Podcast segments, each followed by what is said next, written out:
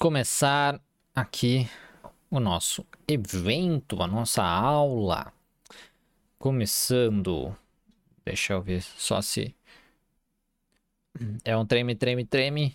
Isso é treme, treme, treme. Treme. Começar. Aguardar.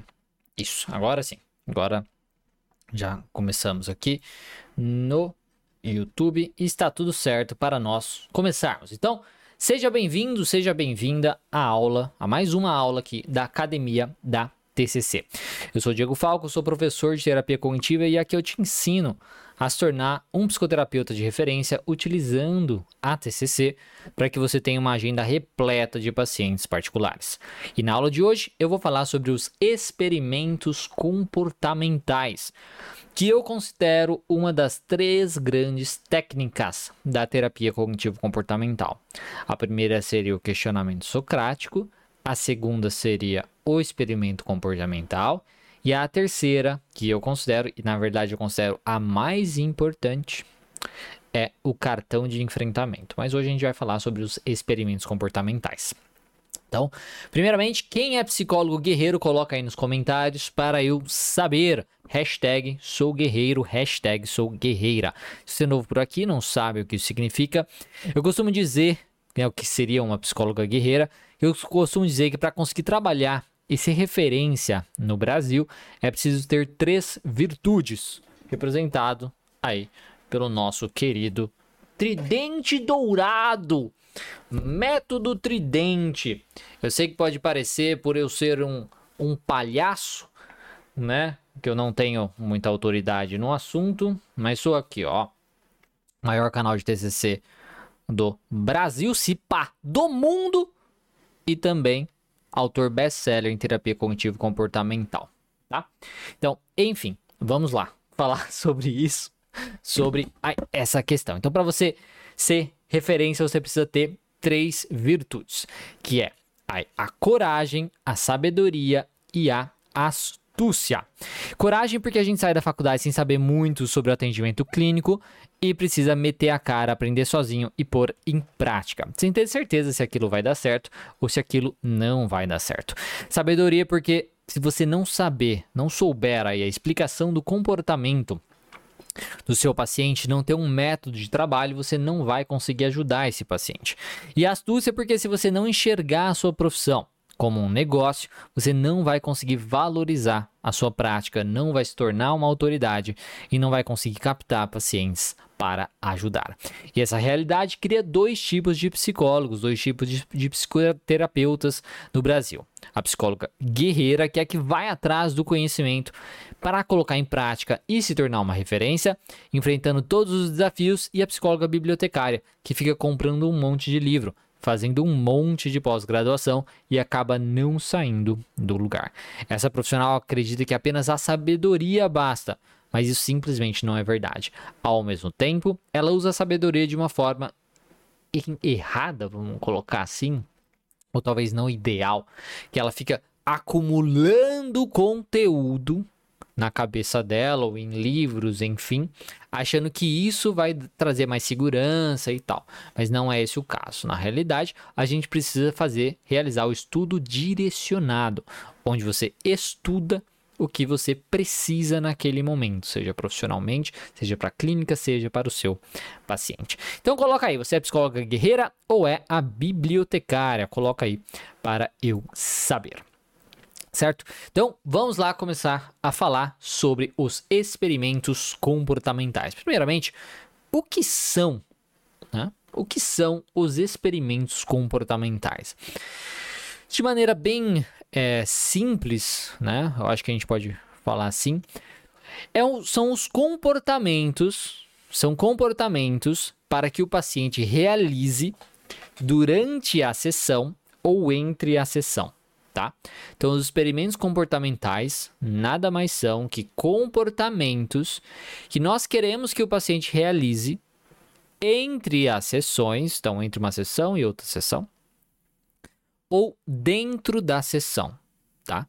Então a gente vai pedir, a gente vai concordar com, com o paciente para que ele realize alguns comportamentos específicos, tá? Esse, de uma maneira bem assim simples, isso são os experimentos comportamentais. E por que, que a gente faz isso? Né? Por que, que pode ser bom fazer isso?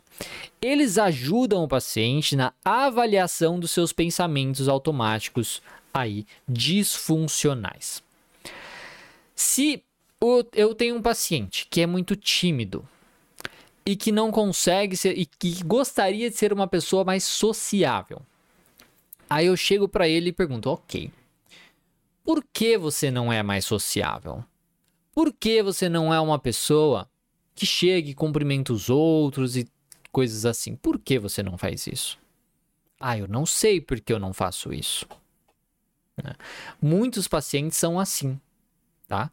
Eles têm um problema, eles têm uma dificuldade, eles querem fazer diferente, mas quando a gente pergunta para eles por que você não faz, eles tendem a, a não saber. Tá? Muitos pacientes não sabem o porquê, não sabem o que, que eles pensam que evita eles a fazer isso.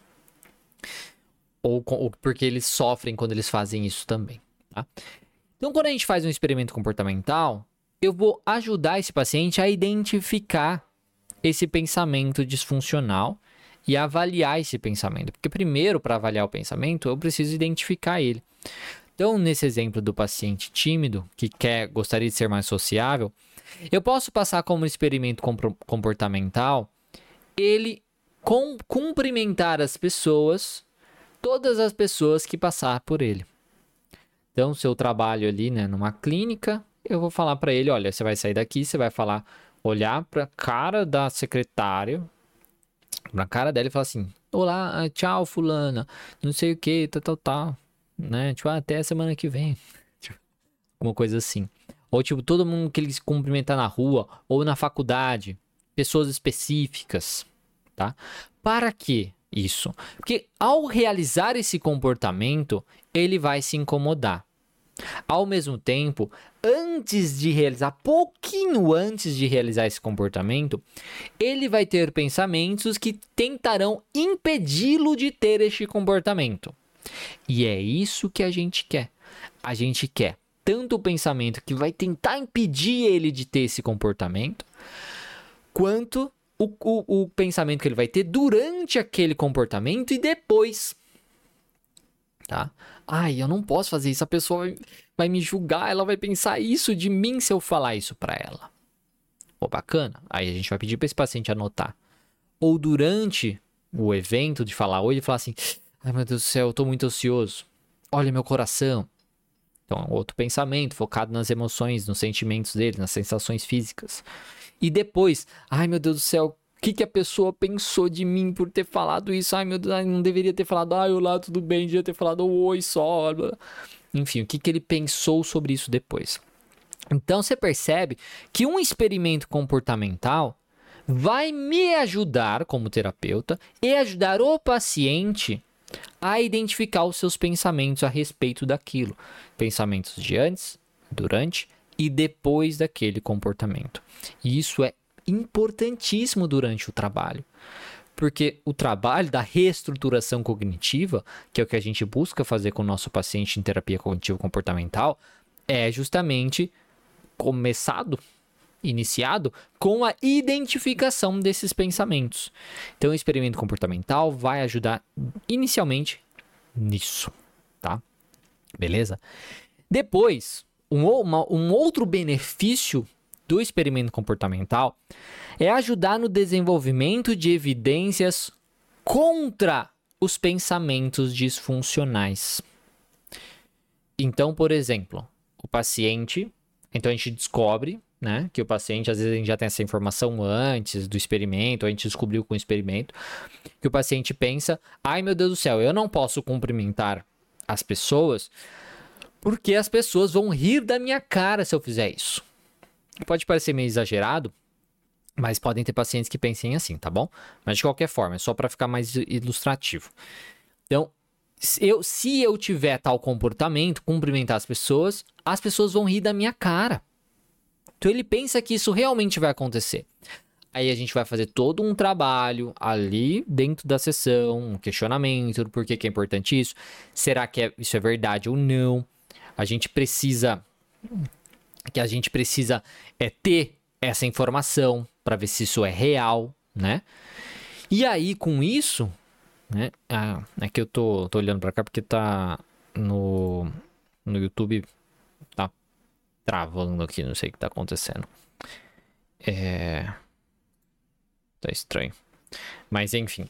Então, assim, então tá. Aí o paciente acredita, ah, porque a pessoa vai rir da minha cara se eu falar oi pra ela. Beleza. A gente precisa testar esse pensamento, ver se isso é verdade.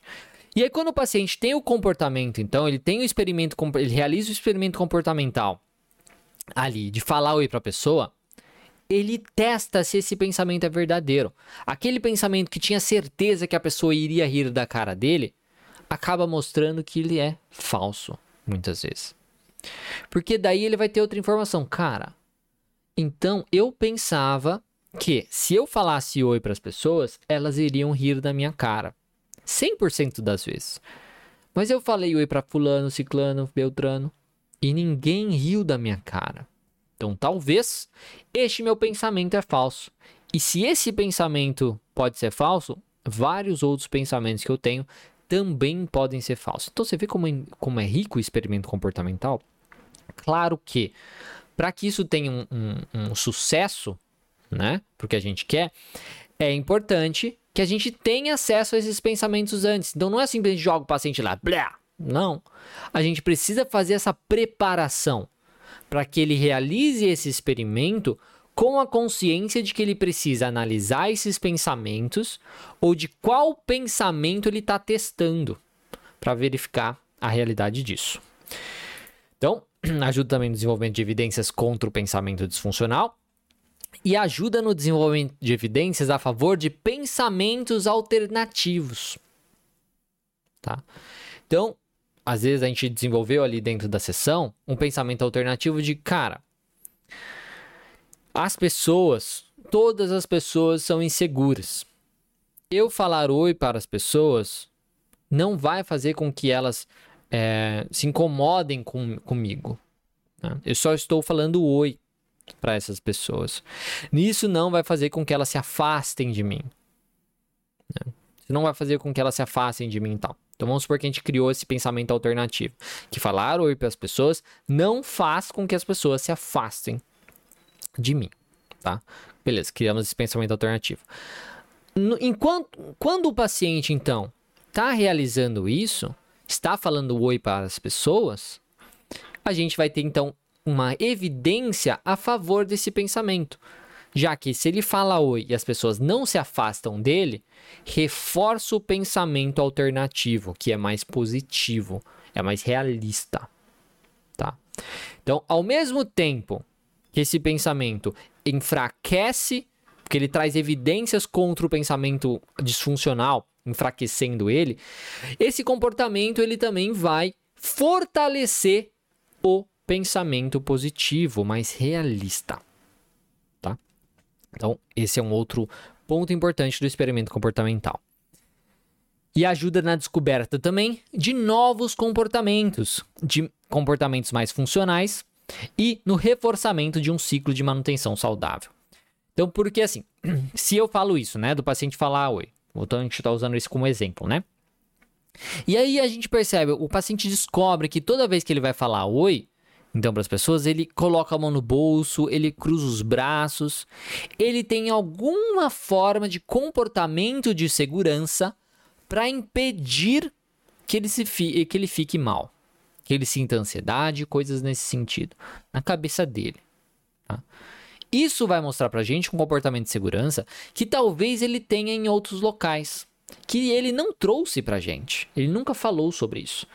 Então, realizar experimentos comportamentais também vai ajudar com que você, terapeuta e o paciente identifiquem é, comportamentos que ele tenha que são de segurança, que mantém ele no problema dele. Ao mesmo tempo, a gente vai conseguir também testar comportamentos mais funcionais, como por exemplo essa de falar oi. Então, esse comportamento é mais positivo está mais de acordo com os valores do paciente, está mais de acordo com as metas dele de ser uma pessoa mais sociável, né? Então, a gente vai reforçar esse comportamento. A gente vai testar esse comportamento. E tendo um resultado positivo disso, vai ajudar a reforçar cada vez mais essa, esse desafio, esses novos comportamentos e por aí vai. Isso vai ser muito bom para o paciente. Tá certo? Então, ajuda a reforçar um ciclo de manutenção saudável, onde ele começa então a agir de acordo com os valores dele de uma maneira mais funcional e isso ajuda no processo de terapia dele. Então, essa é a força, tá? Tudo isso é, o, é o potencial, vamos colocar assim, de um experimento comportamental que a gente pode fazer, como eu disse, tanto dentro da sessão, dependendo do caso, como também fora da sessão, que é a maioria dos casos, o que a gente faz, que é entre as sessões que a gente faz ali com o paciente. Então, como pode ajudar o, o, terapeuta também? Facilita na avaliação dos pensamentos disfuncionais do paciente, no desenvolvimento de respostas para esses pensamentos disfuncionais, porque a gente vai ter mais evidências, né? Da, da, que são contrários aí a, a, ao pensamento inicial. Ajuda no desenvolvimento então, de respostas mais funcionais. Ajuda a observar coisas que a gente não tinha percebido antes, como por exemplo pensamentos que o paciente tem antes de fazer aquilo, durante, depois, como comportamentos de segurança, tá? Que não estavam aí na sua consciência e também na consciência do terapeuta, né? Porque o terapeuta não é evidente, então não tem como saber. Precisa o paciente trazer isso para ele.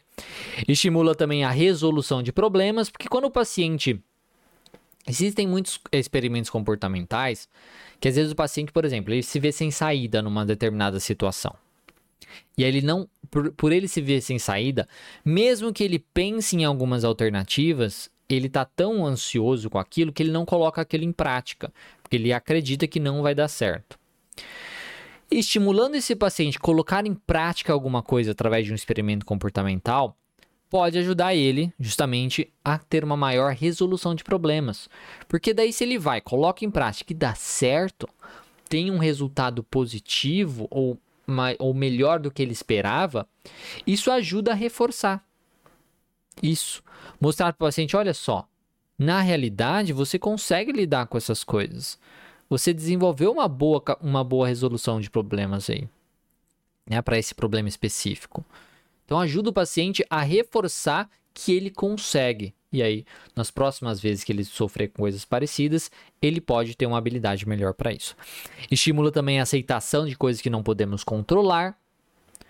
Porque se o paciente é, entende, a gente fez uma boa psicoeducação a respeito da ansiedade, como a ansiedade funciona e coisas assim, a gente vai mostrar para ele que ele, e se expondo assim, ele vai sentir ansiedade, mas que está tudo bem que nós não conseguimos controlar a ansiedade, pelo menos não como nós gostaríamos. Ele pode entender também que a gente não consegue ter controle sobre como as pessoas vão reagir e que tá tudo bem. Por exemplo, nessa questão de falar oi, isso aqui aí já é experiência pessoal. Eu, por ser muito tímido, até mesmo com ansiedade social, então sempre tive dificuldade de fazer, fazer isso. Falar oi para as pessoas, olhar na cara das pessoas e coisas assim né? Tanto pessoas conhecidas como pessoas estranhas. E uma das coisas, né, que foi muito, é, vamos colocar, difícil, sei lá, né, quando eu era jovem, era a cobrança dos adultos de que você precisa com, falar com as pessoas, é falta de educação, não falar oi, não sei o que e tal, né? Depois que eu fui me desenvolvendo, eu comecei a falar oi para todo mundo e coisas assim. Só que aí quando a gente fica adulto, a gente vê que os adultos são uns, uns babaca, né? Porque daí aí a gente vê que a gente sai cumprimentando um monte de gente eles só olham assim não fala nada, né? Então assim, eles cobram das crianças, mas na vida real, na, na prática, eles são uns, uns babaca, né? Umas pessoas chata mesmo. Mas enfim, isso, por exemplo, é uma informação, é uma coisa que eu ganhei, né? Uma, uma informação nova ao fazer essa questão desse experimento de falar oi para um monte de gente e tudo mais. Só que me traz a percepção de que eu não consigo controlar como o outro me responde. Então não é só porque eu falo oi para as pessoas e eu considero isso certo e tudo mais, que o outro vai me cumprimentar, que o outro vai responder a isso e coisas nesse sentido. Então me ajuda também a aceitar aí o que não se pode controlar.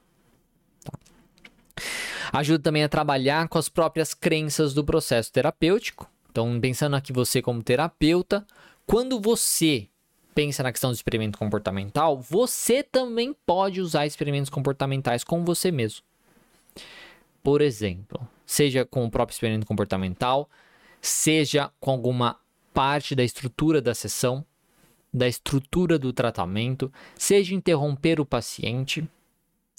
Várias coisas dentro da terapia cognitivo-comportamental, as pessoas às vezes têm medo, receio de colocar em prática, porque acham que não vão dar conta, porque acham que vai ser incômodo para o paciente, por N motivos. E você pode fazer isso. Pega, assim, você que já começou a atender, por exemplo, e veja o que, que você não está fazendo, que normalmente é comum de se fazer na estrutura da sessão, por exemplo, com seu paciente. Muitas vezes você não pede o feedback porque você tem medo de como o paciente vai reagir. Ou sei lá, o que você vai se incomodar muito com isso. Pegando esse exemplo do feedback. Escreva o porquê que é importante realizar o feedback. Você já sabe, se você me acompanha, você já sabe por que é importante realizar o feedback. E aí, você vai desenvolver um experimento comportamental onde na próxima semana todas as sessões você vai pedir o feedback. Então você vai colocar a importância, você vai escrever qual o seu medo, o que que você acha que vai acontecer caso você peça o feedback com seu paciente e aí você vai realizar isso, vai fazer o feedback. E aí você vai comparar. Você vai comparar o que, que você pensava que iria acontecer caso você pedisse feedback para os seus pacientes e que realmente aconteceu. Como que foi isso? Então, pode ajudar você a lidar com suas próprias crenças de terapeuta e ajudar você a melhorar no seu trabalho. Então, toda semana se você fizer uma análise do que, que você poderia ter feito de diferente naquela semana que passou, no seu trabalho clínico, tente montar um experimento comportamental para que na próxima semana você coloque isso em prática. E você vá crescendo cada vez mais dentro da sua prática clínica, tá? Então isso é muito importante. Se esse conteúdo aqui estiver te ajudando, compartilha com outros profissionais, psicólogos, estudantes de psicologia, psicoterapeutas, que podem aí se beneficiar dessa aula. Clica na setinha, se você tiver aqui no, no YouTube, uma setinha torta, ou no aviãozinho de papel que tem aqui no Instagram e me ajuda a levar esse conhecimento para mais profissionais da psicologia, porque a minha missão aqui nas redes é ajudar os profissionais a ter mais confiança nos seus atendimentos e assim deixar a psicologia clínica e a TCC mais acessível para todos. Quem compartilhou, por favor, escreve aí. Eu compartilhei, tá? Para mostrar que você gosta do meu trabalho e também curte esse conteúdo. No Instagram tem um coraçãozinho para você curtir e no YouTube tem uma, um joinha para você curtir esse conteúdo, tá? Então, como já falamos aqui, os experimentos comportamentais eles vão facilitar na avaliação, na identificação dos pensamentos do paciente, no desenvolvimento de respostas, perceber seus padrões de pensamento. Toda vez que ele tem tal comportamento, ele tem esse pensamento. Deixa eu anotar. Padrões de pensamento que ele tenha. Ajuda então no desenvolvimento de respostas mais funcionais. Observar coisas que não tínhamos percebido antes. Estimular a aceitação, como eu já comentei também. Coisas que não podemos controlar. Motivar o paciente no processo. Por que motiva o paciente no processo? Porque se ele coloca em prática uma coisa que ele sempre teve medo e viu que deu certo, que foi muito mais tranquilo do que ele imaginava, que os pensamentos dele estavam exagerados, que ele teve benefícios, respostas mais positivas daquela situação, isso vai ajudar o paciente a se motivar a fazer cada vez mais. Tá? Então isso ajuda bastante. Enfraquece também o uso de comportamentos que mantêm crenças mais disfuncionais. Então, se o paciente, nesse exemplo do falar oi, antes ele não falava nada, nunca cumprimentava as pessoas e agora no experimento ele fez isso de falar mais oi. Então, isso começa a enfraquecer, a diminuir a probabilidade de ter o comportamento de não falar oi, que reforça a sua crença disfuncional. mais negativa. E esse comportamento de falar oi reforça a crença mais funcional, mais positiva. Então a gente começa a cortar o ciclo de manutenção da dor do paciente e fortalecer o ciclo de manutenção saudável desse paciente. Tá? E como trabalhar, né? Como usar aqui um, um, um, um exemplo de, de alguns passos que você pode tomar para montar alguns experimentos comportamentais. Tem esse eu falei, o que eu falei aqui basicamente é, já tem muito, né? É, muita coisa que você pode usar como exemplo. Já dei uma descriçãozinha assim meio geral que você pode fazer. Mas temos aqui um outro, um, uma outra maneira. Então, experimentos comportamentais, oito passos para trabalhar com experimentos comportamentais. Passo 1: um, identifique a previsão, suposição. Então, o que que o paciente acredita que vai acontecer caso ele tenha o comportamento que vocês estão discutindo? O que que o paciente acredita que vai acontecer caso ele tenha o comportamento que ele que vocês estão discutindo? Então, no exemplo, o que que o paciente acha que vai acontecer se ele falar oi para as pessoas. O que, que ele acha que vai acontecer? Aí vocês vão anotar isso. A gente pode, se ele não tiver essa informação, a gente vai às vezes criar um outro experimento, como eu já comentei também, de que ele vai então é, é, tipo, começar, tentar ter esse comportamento, perceber o pensamento e anotar. Tá? Então identifique a precisão e suposição. Passo 2. Explique a razão de se fazer o experimento por que, que é importante o paciente falar oi para as pessoas. A gente precisa ter uma boa psicoeducação sobre isso.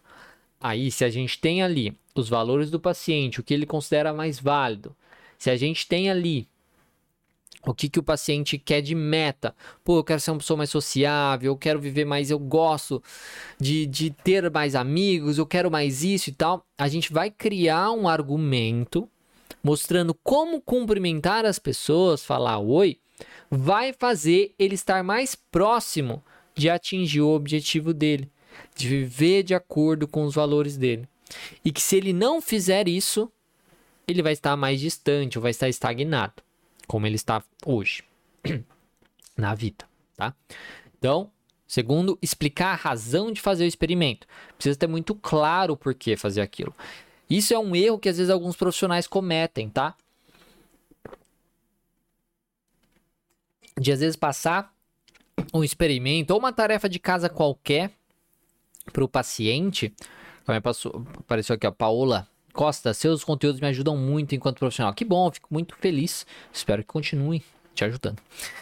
Então, isso é um erro que alguns profissionais cometem, seja passando experimentos comportamentais ou tarefas de casa de forma geral, né, os planos de ação que é não explicar para o paciente o porquê que esses planos, que essas tarefas, que essas atividades devem ser realizadas.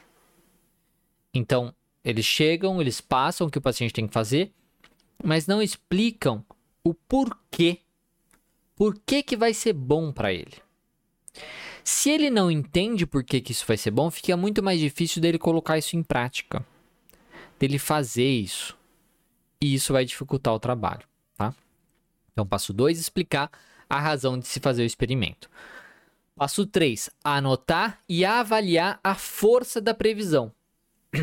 O que, que você acha, no caso perguntando para o paciente, que vai acontecer e qual a probabilidade disso realmente acontecer? Qual a probabilidade disso realmente acontecer? E aí vai anotar isso. Passo 4, montar o experimento. Então, o que, que você vai fazer exatamente? Quanto mais detalhes tiver na montagem desse experimento comportamental, maior a probabilidade do paciente fazer. Então, você vai no, no momento tal, quando você sair do consultório, olhar para a cara da secretária e falar: Ah, Fulana, tchau, até semana que vem. Enfim, vamos porque é só isso, experimento comportamental. E todas as pessoas que você encontrar na rua, você também vai fazer, fala isso. Então você vai montar o experimento certinho, exatamente o que o paciente tem que fazer. Quanto mais específico, melhor. Às vezes são experimentos que podem ser é, com data e horário. Amanhã, 8 horas da manhã, você vai fazer isso, tá? Então, ser bem específico, ajudar o paciente a anotar, a registrar também um alarme, alguma coisa para lembrar. Então, passo 4, montar o experimento. Passo 5, descobrir potenciais obstáculos. O que, que pode impedir o paciente de ter este comportamento, de fazer o uso do experimento comportamental? E aí você vai questionar o paciente mesmo. Tipo, o que, que você acha que pode impedir você de, de realizar esse experimento? O que, que você acha que pode acontecer? Né? O que, que você acha que pode impedir você de realizar? E aí podem ser coisas tanto externas, tá? Tipo, ah, eu é, a próxima semana eu não vou ter contato com ninguém. Sei lá, por quê? Né? Você vai investigando isso, será que isso é verdade e tal. E, é, ou coisas internas, pensamentos, sentimentos, ah, minha ansiedade vai estar muito elevada, eu não vou conseguir fazer isso. Aí você pode trabalhar com esses pensamentos. No passo 5, descobrir potenciais obstáculos. Passo 6, desenvolver um cartão de enfrentamento que o paciente ou cliente possa ler se sua previsão se tornar verdade. Então a gente tem a previsão. Só que, né, a gente vai considerar uma possibilidade daquilo realmente ser verdade. Então vamos supor que o paciente prevê que a pessoa não vai olhar na cara dele. Então eu vou cumprimentar as pessoas e eles não vão olhar na minha cara. A gente vai montar um argumento para isso. Tipo, no sentido, as pessoas, isso realmente pode acontecer as pessoas, uma certa porcentagem das pessoas não vão olhar na sua cara, não vão te cumprimentar. Mas o que isso significa? Significa que elas são pessoas estúpidas, são pessoas chatas, são pessoas babacas, são pessoas mal educadas, enfim. A gente vai criar vários argumentos para mostrar para esse paciente que o problema não é ele ter falado oi, que o problema é com o outro nesse caso, tá? E que tá tudo bem e que isso não deve impedi-lo de fazer o que deve ser feito. Então a gente vai desenvolver um cartão de enfrentamento para que o paciente possa ler se sua previsão se tornar verdade. Aí você vai anotar o resultado, né? Aí você vai anotar esse resultado, ele vai fazer o experimento, passo 7, vai anotar o resultado, faz o experimento e anota o resultado. que, que, que deu, né? Fez experimento, o que, que aconteceu? Ah, de 10 pessoas que eu falei, 7 me falaram oi, 3 não me falaram nada. Beleza. E passo 8, reveja o resultado e resuma. E aí vocês junto, né? Então o paciente e o terapeuta, vocês vão fazer uma análise desse experimento comportamental. Olha, então a gente previa que você iria comentar 10 pessoas e você previu que nenhuma delas iria olhar na tua cara, que ia rir de você e coisas assim. Tá? O que, que realmente aconteceu? Ah, realmente algumas pessoas não olharam na minha cara, mas não foi a maioria das pessoas. Na realidade, foi minoria, né? foi bem, uma quantidade bem baixa de pessoas que não olharam na minha cara. E as outras me cumprimentaram, legal, outra foi muito divertida, outras até se divertiram, falaram, nossa, lá, que até consegui conversar com algumas pessoas e tudo mais. Então, anotamos o resultado e discutimos sobre isso. Ok, então o que isso diz sobre o seu pensamento inicial? De que você não conseguia fazer isso, que seria muito difícil, que as pessoas iriam te rejeitar, que ninguém iria olhar na tua cara. Ah, mostra que eu estava exagerando, né? Que não era, que não tinha nada a ver e coisas assim. E aí a gente vai montar uma resposta para isso, uma conclusão, mostrando assim, cara, então claramente o seu pensamento estava exagerado, né? Mas com argumentos mais válidos baseado no que o paciente descobriu ali. E aí ele vai ler isso com frequência para que ele reforce e continue utilizando esse experimento comportamental e vá reforçando a sua crença mais funcional e enfraquecendo a sua crença mais disfuncional. Tá certo? E aí, tem uma segunda partezinha aqui, que quando estiver discutindo o experimento com o paciente, você pode perguntar: em que nível a sua previsão, a sua suposição aconteceu? Porque às vezes aconteceu em partes, como eu disse, que nem, ah, ninguém vai, vai olhar na minha cara, mas só três pessoas fizeram isso, não foram todos. Quão similar foi o resultado real do resultado previsto? Fazer essa comparação é muito válido. Você achou que ia acontecer isso, mas comparando com a realidade, com o que realmente aconteceu, quão Aí, similar foi. Ou diferente foi também. o que você percebeu sobre seus pensamentos? O que, que você percebeu quando você estava ali no experimento e tal? O que, que você foi percebendo a respeito dos seus pensamentos sobre aquilo? Qual foi o seu nível de ansiedade antes, durante e depois do experimento? Isso pode ser bacana de você explicar para o paciente antes, para fazer ele anotar antes do experimento seu nível de ansiedade, durante, se possível, ele registrar de alguma forma ou guardar para depois, e depois anotar depois também o seu nível de ansiedade para que ele veja, porque às vezes o paciente prevê que ele vai sentir uma ansiedade de nível 10, o máximo de ansiedade que ele já sentiu na vida. Mas às vezes isso não acontece. Vezes ele sente uma ansiedade 7. E isso também serve para comparar na questão da previsão. Olha só. Então você sentiu ansiedade, mas não foi como você imaginava.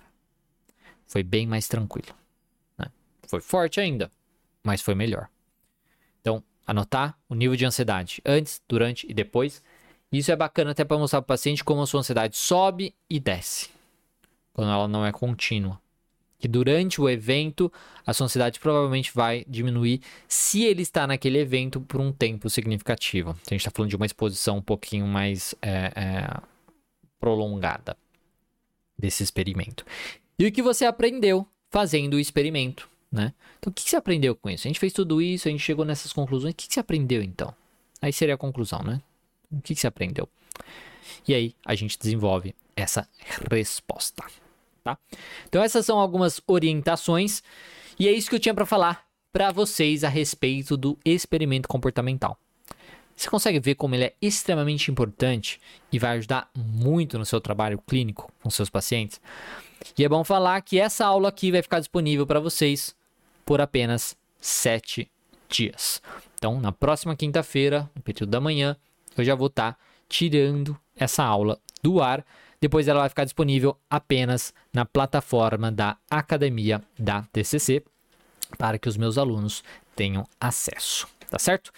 Então é isso. Espero que vocês tenham gostado. Aquele já falou aqui, obrigado, muito bom. Que bom, fico feliz que tenha gostado. A pessoal aqui no YouTube, a Idalina é, bom dia, a Pati, bom dia, Priscila. Olá, bom dia a todos. Bom dia, Priscila no, também. Ótima dica, dá receio mesmo de pedir o feedback. É, eu sabia, eu sei. Eu sei, eu conheço.